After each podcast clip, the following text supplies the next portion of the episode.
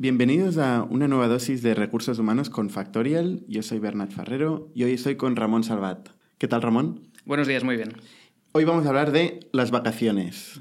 Las vacaciones es este tema tan crítico en las relaciones con empresa-trabajadores, eh, porque al final se convierten en un, bueno, evidentemente en un derecho importante para el trabajador, pero también en un tema emocional muy importante para el trabajador, ¿no? O sea, quitar las vacaciones a alguien es sagrado. Efectivamente. a ver, el tema de la regulación de las vacaciones ah, tiene pues, una historia a nivel de tradición en España y a nivel de OIT, ¿no? de Organización Internacional de, de, los Trabajadores, que es francamente importante porque no estamos hablando simplemente del derecho al descanso de las personas en el ámbito del trabajo, sino que también estamos hablando del derecho a la integridad física, moral y psíquica, psicológica en el ámbito del trabajo. El problema de retirarle a alguien las vacaciones no es solamente la imposibilidad de esa persona de poder disfrutar de sus allegados, de su tiempo, de su persona, ¿no? de la soledad en sí mismo, eh, de no tener que ir al trabajo, sino también de la capacidad sanatoria que tienen las mismas sobre el estado de ánimo de las personas y sobre la capacidad que tienen después para seguir trabajando en el ámbito del trabajo. Por lo tanto, sí son francamente importantes. Sin embargo, es la empresa la responsable de eh, asignar o atribuir estas vacaciones o no hacerlo. Efectivamente, bueno, en, parte, en parte. Sí que es cierto que eh, las vacaciones y su administración a lo largo del año se corresponde con la facultad organizativa por parte de la empresa, lo que significa, en todo caso, que como las personas son parte de los recursos, forman parte de los recursos humanos de las empresas, las empresas son las que los administran como consideran oportuno, dependiendo pues, eh, de su sector productivo, de sus necesidades estructurales, etc. Sin embargo, el Estatuto 38 de los Trabajadores nos deja muy claro que siempre se tratará de pactar esas vacaciones. Es decir, los periodos vacacionales hay que tratar de pactarlos entre empresa y trabajadores a los efectos de que ah, puedan ser adecuados para, para todas las partes y puedan estar defendidos los derechos tanto de la empresa a organizarse como de los, trabajos de, los trabajadores a descansar cuando lo consideren oportuno. Vale, pero ¿realmente una empresa puede negar las vacaciones de un trabajador? Efectivamente, eh, siendo parte de la facultad organizativa de la empresa, se pueden denegar las mismas. Otra cosa es que esa denegación esté justificada o no, que esa denegación se haga con los plazos y los periodos oportunos. Hay que ver en todo caso si esa denegación pues existe la posibilidad de la relocalización con acuerdo con el trabajador o sin el mismo. Sin embargo, a la pregunta ¿cuál es el criterio que prepondera en, un caso de conflicto entre trabajador y empresario? Pues eh, la situación o la decisión del empresario, efectivamente. O sea, típica situación en la que un trabajador viene a ver a su responsable, el manager, y dice, oye, eh, he cogido estas vacaciones porque tengo un tema familiar y tal, en tal periodo. ¿no? Siempre el manager se ve en una situación también de, de, cierta presión eh, de aceptar estas vacaciones o no. Pero, ¿cómo se produce la valoración de este, este caso? O sea, el manager puede simplemente decir, no, en este periodo no, se puede porque tenemos responsabilidades, tenemos trabajo, tenemos un cliente, tenemos lo que sea. Bueno, lo primero de todo que tendríamos que hacer es ver si la empresa, si el manager ha cumplido con las obligaciones legales que nos establece el estatuto, que es ver si existe o no existe un calendario de vacaciones concedido, lo que significa que los días de vacaciones máximos que se hayan devengado, que se tengan que devengar en el, año natural, están ya establecidos o preestablecidos en un momento concreto. Si el trabajador nos viene y nos solicita una modificación de esas vacaciones, pero esa modificación no es correcta, no es válida de acuerdo con el modelo productivo que tenía la empresa o con las previsiones de productividad, podemos efectivamente denegarlas. Pero ¿cuándo hay que hacer este calendario? Porque en la práctica esto no pasa. En las empresas, sobre todo de servicios o empresas tecnológicas, seguro, eh, realmente la gestión de las vacaciones es mucho más informal. No es tanto como un centro de producción eh, ¿no? o, donde, o en hostelería, donde probablemente está más regulado o más previsto eh, formalmente cuándo hay los calendarios de vacaciones. En una oficina, muchas veces, pues en junio, la gente empieza a pedirse las vacaciones para agosto. Entonces, ¿cómo, cómo, cómo debería funcionar? Eh, y cómo gestionarlo en, en, los casos prácticos en que esto no es así. ¿no? Entiendo que es comprensible que con los nuevos modelos de negocio que existen, startups, empresas que facultan con muchísima flexibilidad a sus trabajadores, puede ser un problema a nivel organizativo, pero a los efectos de evitarnos problemas como empresa, lo que debemos hacer es ah, realizar una correcta, una correcta distribución de esas vacaciones al inicio del año a ser posible, es decir, que todo el mundo tenga muy claro cuándo se va a ir de vacaciones y cuándo no, sobre todo también a los efectos de que ah, después entre los trabajadores, si existen necesidades ah, por parte de la empresa, pero hay trabajadores que están dispuestos a ceder sus vacaciones o hacer cambios y modificar ese calendario de vacaciones, se puede hacer con tiempo y con efectividad. ¿Qué tiempo, ¿Qué tiempo obliga realmente la ley? La ley... Lo dices a principio de año, pero ¿eso lo dice realmente la ley? No, eso no lo dice la ley. La ley nos obliga, ex artículo 38 del Estatuto de los Trabajadores, a escoger, en todo caso, la empresa tiene la obligación de comunicar a los trabajadores con dos meses de antelación, siempre dos meses de antelación, cuando se van a realizar las vacaciones. Eso significa que si estamos en agosto, pues nos lo tendrán que decir antes, pues en mayo o en junio, a, los efectos de que el trabajador pueda analizar si esas vacaciones le son ideales o no, le gustan o no, y si quiere o puede impugnarlos ante la jurisdicción social, porque no olvidemos que ante una situación de conflicto entre empresa y trabajador, el trabajador siempre tendrá la posibilidad de ir ante la jurisdicción social, los juzgados de lo social, a, poner una demanda. En este caso sería una demanda de procedimiento de vacaciones, que es un procedimiento sumario, rapidísimo, cuyo único objetivo es el de determinar si los calendarios de vacaciones están correctamente configurados o no. Ni siquiera sirve para reclamar las cantidades derivadas de las vacaciones, del finiquito en vacaciones, etcétera, de lo que ya hablaremos. ¿eh? O sea, sirve para. Un, trabajador puede hacer una demanda, eh, por ejemplo, en, en junio o en mayo, para quejarse, digamos, o para protestar de la distribución de las vacaciones eh, si es justa o no, digamos. Exactamente, exactamente. Esa es una posibilidad. La empresa en este caso y esto tendría, un juicio laboral, Un juicio laboral normalmente lleva dos años o un año y medio. Eh, en este caso, digamos, tú, este trabajador pone la demanda en mayo y antes de las vacaciones, ¿realmente hay un juez que delibera? Sí, Sí, sí, idealmente, idealmente eso tendría que ser así. Sí que es cierto que actualmente ah, hay juzgados que, bueno, que pueden alargar mucho, mucho, mucho sus procedimientos judiciales, pero al ser un procedimiento sumario y rápido, incluso más rápido que un procedimiento de vulneración de derechos fundamentales incluso, uh, pues se haga de forma sumaria y mm. se señale el juicio cuanto antes. Entonces, hablas de la obligación de la empresa de establecer el calendario, pero realmente no hay una obligación del trabajador de pedir las vacaciones. O sea, es una obligación exclusivamente de la empresa que, digamos, yo soy un manager, tengo que ir al trabajador y decirle, oye, me tienes que dar las vacaciones, ¿no? ¿Tengo yo esta obligación o la tiene también el trabajador? Bueno, es, una perspectiva interesante la que planteas, ¿no? la obligación del trabajador de pedir las vacaciones o no. Como el Estatuto de los Trabajadores lo que nos pide es que sean negociadas, ah, presupone la intervención del trabajador en ah, la determinación del calendario de vacaciones. Más lo cierto es que si el trabajador no dice absolutamente nada y no se no se postula por ninguna fecha en concreto, será la empresa la que tendrá la obligación, porque es un mínimo derecho indisponible, ¿no? las vacaciones, el descanso, la salud en el, trabajo, la empresa será la, obligada a establecer el periodo de vacaciones cuando considere oportuno, ah, siempre siguiendo las limitaciones que establezca el convenio colectivo de aplicación de su sector. Vale. Vámonos un poco al marco normativo, ¿no? Porque mm, siempre se habla de que las vacaciones pueden estar asignadas en días o laborables o hábiles. ¿no? Creo que existe una obligación en el Estatuto de los Trabajadores de, dar un mínimo de 30 días eh, naturales, naturales, naturales al trabajador. ¿no? Pero esto puede, en un convenio o cada empresa puede establecer eh, también días hábiles en vez de días naturales y, mejorar estos, estos días que propone el Estatuto de los Trabajadores. 100% cierto. Esto es, esto es así. El Estatuto de los Trabajadores y también los convenios colectivos nos establecen regulaciones de mínimos. Son mínimos indisponibles. Ni las empresas ni los trabajadores pueden ah, empeorar los derechos que en ellos salen. Sin embargo, sí que pueden mejorarlos.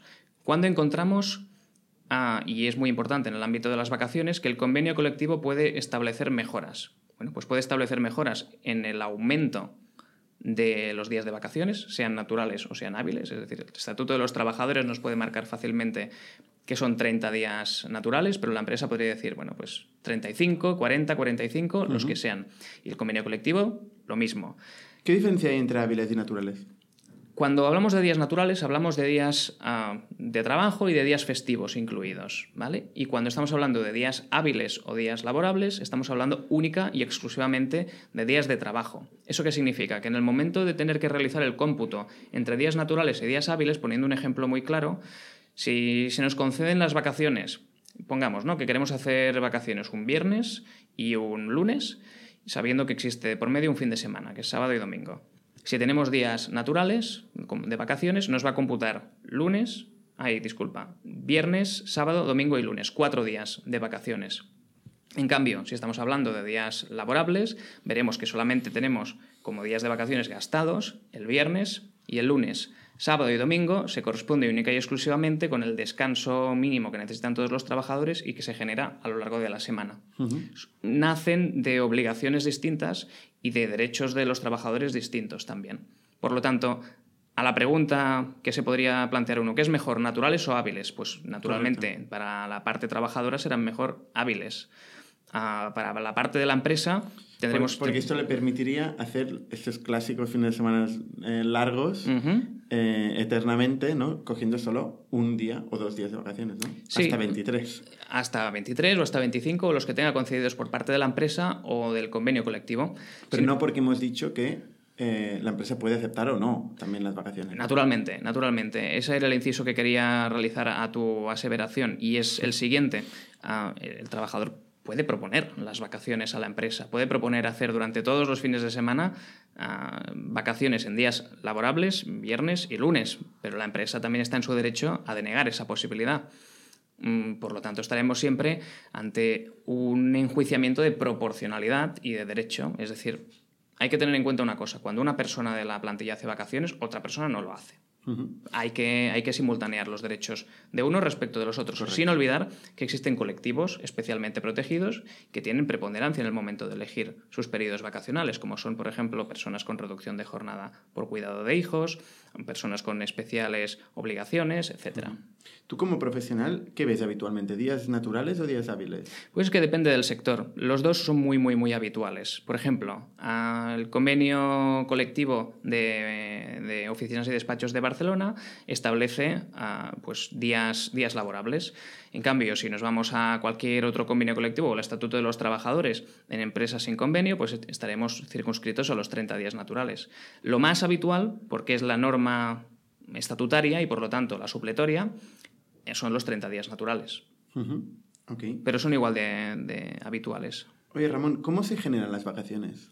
Bueno, las vacaciones se generan de forma proporcional al tiempo que trabajamos en un año natural. Eso significa que si empezamos en enero ah, y han, pasado, han transcurrido dos meses, siendo que el mínimo que se pueden realizar durante el año son 30 días naturales, ¿vale? Podemos hacer la división fácil de 30 días naturales generados en un año entre 12 meses de devengo de las vacaciones, podemos decir que se generan 2,5 días de vacaciones, días naturales, cada mes. Por lo tanto, se generarán de forma proporcional al tiempo que estemos trabajando en la empresa. Si solamente hemos trabajado medio año, pues generaremos la mitad de vacaciones. Por tanto, tampoco tendremos derecho al, disfrute de la totalidad eh, durante el año. Si estamos hablando de días hábiles, exactamente lo mismo. Dividiríamos los días hábiles concedidos por la empresa o por el convenio colectivo, lo dividiríamos entre los 12 meses del año, que es el año natural de, de devengo de los mismos, de generación, y sabríamos cuánto estamos generando cada mes. De acuerdo. ¿Qué pasa cuando un trabajador eh, no disfruta, digamos, de estas vacaciones que, ha ido generando?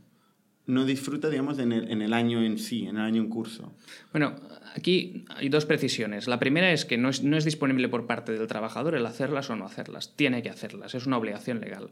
La ley no permite, en este caso, a los trabajadores que autotutelen sus derechos al descanso. Les obliga. Y además la empresa también está obligada a forzar a sus trabajadores a hacer las vacaciones porque tiene la obligación de asegurar en el ámbito de la empresa el derecho a la salud y a la integridad física y a los riesgos psicosociales, lo que decíamos al principio de la entrevista. Mm. Ah, ¿Qué, qué, significa esta obligación? ¿Pueden sancionar a la empresa? ¿Alguien puede sancionar a la empresa porque un trabajador no, no, ha hecho las vacaciones? Desde luego. Y de hecho podría incluso considerarse, pero ya rizando el rizo, ¿eh? pero para que se entienda el riesgo que existe. Imaginemos que la persona mm, que está eh, trabajando en una empresa no ha hecho vacaciones durante un año entero y está sometido a un estrés continuo. ¿vale? El hecho de no hacer vacaciones impide que esa persona tenga un descanso efectivo. Y por culpa de la carga de trabajo y de los riesgos psicosociales en el ámbito del trabajo, que significa pues, todos aquellos elementos que pueden llevar a la merma de las capacidades, ah, capacidades psíquicas, anímicas, ah, que permitan tener una salud mental normal y corriente, ah, desatan una crisis de ansiedad, por ejemplo, o una depresión. Esa depresión, que podría estar generada y causada por una carga de trabajo adicional o por una falta de descanso, podría ser considerada un accidente de trabajo y obligar a la empresa, por ejemplo, a indemnizar al trabajador. Y eso sería con total independencia de, de, que haya sido una voluntad del trabajador el no hacer vacaciones. La empresa tiene que obligar a los trabajadores a hacer vacaciones, si no estén cumpliendo sus propias obligaciones. ¿Qué es lo que sucede si durante el año, ¿vale? O durante seis meses o tres meses que ha iniciado la relación, pero no ha generado esos días de vacaciones o, no los ha disfrutado? a la pregunta, ¿se pueden generar eh, o disfrutar el año, al, año, siguiente? La respuesta tiene que ser que sí. Ah, existe una sentencia del Tribunal de Justicia de la Unión Europea que ahora mismo no tengo ah, muy claro cuál es el cómputo, pero ah, recuerdo que sí que se puede, ah, en todo caso, acumular al periodo siguiente, ¿vale? Y por dos razones. La primera es porque la normativa lo permite. Y la segunda, que me parece que es más importante, ah, porque si no, se genera en el trabajador también una circunstancia o una situación de injusticia. ¿no? Eh, tendrá siempre pendiente los días de vacaciones del año anterior. ¿no? Es que la empresa no me deja coger los días del año anterior. También entiendo que forma parte de la necesidad de un ambiente de trabajo sano el que se genere la situación o la, idea de justicia, ah, de proporcionalidad en la concesión de estas vacaciones a los trabajadores. Pero muchas veces lo que pasa es que el trabajador simplemente no, no coge las vacaciones, ¿no? Entonces, realmente eh, las situaciones que se pueden dar en cuanto a las vacaciones es que o bien el empresario no concede eh, vacaciones porque hay siempre mucho trabajo y efectivamente se está produciendo, eh, se está negando el derecho a descanso, pero también podría pasar que hay un trabajador que sistemáticamente no coge vacaciones porque no quiere. Entonces, en este caso, la empresa tendría que obligarle. Sí. En caso de que no lo hubiera hecho, podría mm, permitirle que coja vacaciones en un siguiente periodo. Sí, pero idealmente... eternum. No, ideal, idealmente, idealmente las vacaciones, y, por lo general, norma general, las vacaciones tienen que disfrutarse dentro del año natural en el que se generan. Si hemos trabajado dos meses durante un año, durante ese año tendremos que disfrutar de nuestros cinco días de vacaciones que se generan, por lo que hemos dicho, 2,5 días al mes ¿no? de, de generados de días de vacaciones. Los tendremos que disfrutar en ese año como norma general. Como excepción a la regla, se pueden acumular al año siguiente, pero esto no puede ser in eternum. Vale. Pero no está definido muy bien. Este es un espacio un poco gris, ¿eh? la verdad. nunca he tenido muy claro ¿Cuándo, ¿Hasta cuándo puedes acumularlo? Pues hay, un tío que puede hacer tres años sin vacaciones y luego no venir durante un periodo de tiempo. Entiendo que esto es un extremo. Si, no si no queremos equivocarnos, al ser una, una, zona gris, si no queremos equivocarnos, nuestro consejo va a ser siempre que las vacaciones se realicen el año ah, en el que se generan, es decir, dentro del año natural. Y así nos, nos evitamos problemas también. Hmm. Luego la, la, práctica siempre es... Bueno, la práctica, la, realidad, la, realidad, es más rica que la, que la ficción, casi, casi. Vamos al... Hay otro caso que es eh, en caso de que se extinga la relación laboral. O sea, se acabe el contrato, por ejemplo, eh, cuando hay vacaciones todavía pendientes, ¿no? En este caso, ¿qué pasa? ¿Se pueden pagar? Es el único caso que permite la ley en el que las vacaciones sean remuneradas, es decir, que las vacaciones puedan ser modificadas por, el, por pago de salario equivalente eh, en, días, en días de trabajo.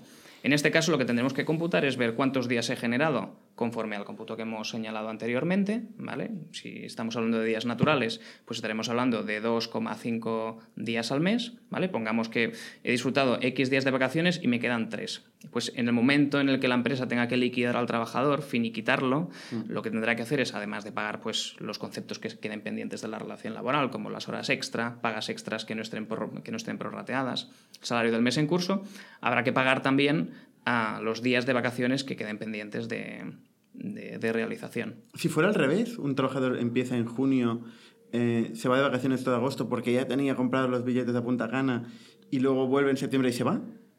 Bueno, aquí existen dos tendencias. Existen dos tendencias. Yo eh, creo que la jurisprudencia más reciente, y salvo error o omisión, ¿eh? la jurisprudencia más reciente lo que viene a señalar es que siendo que las vacaciones las ha concedido la empresa, es una concesión graciosa de la empresa, depende únicamente de su criterio en el momento de organizar su ámbito de trabajo, si los ha concedido y el trabajador luego se va, pues ah, no podría reclamárselas. Eso es lo que la jurisprudencia más reciente, creo recordar que viene, a que, en no haber sido tan generoso, ¿no? concediendo más vacaciones de los que tocan. Precisamente por eso hablamos muchas veces de lo que es el, calendario de vacaciones al inicio del año. Eso, desde mi punto de vista, ayuda a organizar orgánicamente una empresa y, permite pues, hacer ajustes de última hora si son necesarios. También es cierto ¿eh? que la la, práctica habitual de las empresas es realizar una deducción de esos días de vacaciones realizados de más del finiquito de la liquidación. Y está muy extendida esta práctica. Yo creo que la mayoría de empresas con las que he trabajado ah, han optado por esta circunstancia sin que al final exista tampoco una repercusión a nivel jurídica por todos los costes que implica entrar en una demanda judicial por, unos días de vacaciones. Por los costes, por los días y mm. por la falta de ánimo también para pleitear. Vamos a un último duda eh, que me queda, que es el, las bajas y las vacaciones combinadas. ¿no? ¿Qué pasa eh, cuando se, se, junta una baja con, con, un periodo de vacaciones? Bueno, básicamente esta, esta respuesta también nos, nos, la da la ley. ¿no? El artículo 38 del Estatuto de los Trabajadores nos señala que no son compatibles la realización de vacaciones con una situación de incapacidad temporal. Por decirlo de alguna manera, la situación de incapacidad temporal, de baja, pues baja laboral, o una situación de embarazo, una situación de, de riesgo por el embarazo, de maternidad, suspende el devengo de esas vacaciones, lo que significa que el trabajador no pierde esos días de descanso, porque está en una situación que no es de descanso, es una situación que tiene una contingencia completamente distinta. ¿Qué significa? Que al conservar esas vacaciones podrá realizarlas o a la finalización del periodo de incapacidad temporal, de baja, o la situación de maternidad, o la situación que sea, o, si hay acuerdo con la empresa, que se reorganicen y se planteen en otro momento del año. Sería, por ejemplo, un buen momento si esto sucede en diciembre, como para guardar esas vacaciones y realizarlas al año siguiente. Ahí sí podrían concatenar sin problema. Yo entiendo que sí. Ramón, muchas gracias. A vosotros. Eh, seguimos la semana que viene. Dentro de Factorial, en la sección Empresa y en Ausencias, encontrarás el apartado donde configurar tu política de vacaciones. Aquí podrás elegir el número de días de vacaciones que un empleado tiene disponible. Además, podrás especificar si en la empresa se contabilizan los días laborables o naturales. También podrás configurar cuántos días de vacaciones no usados se pueden acumular para el siguiente año y hasta cuándo los empleados los podrán disfrutar.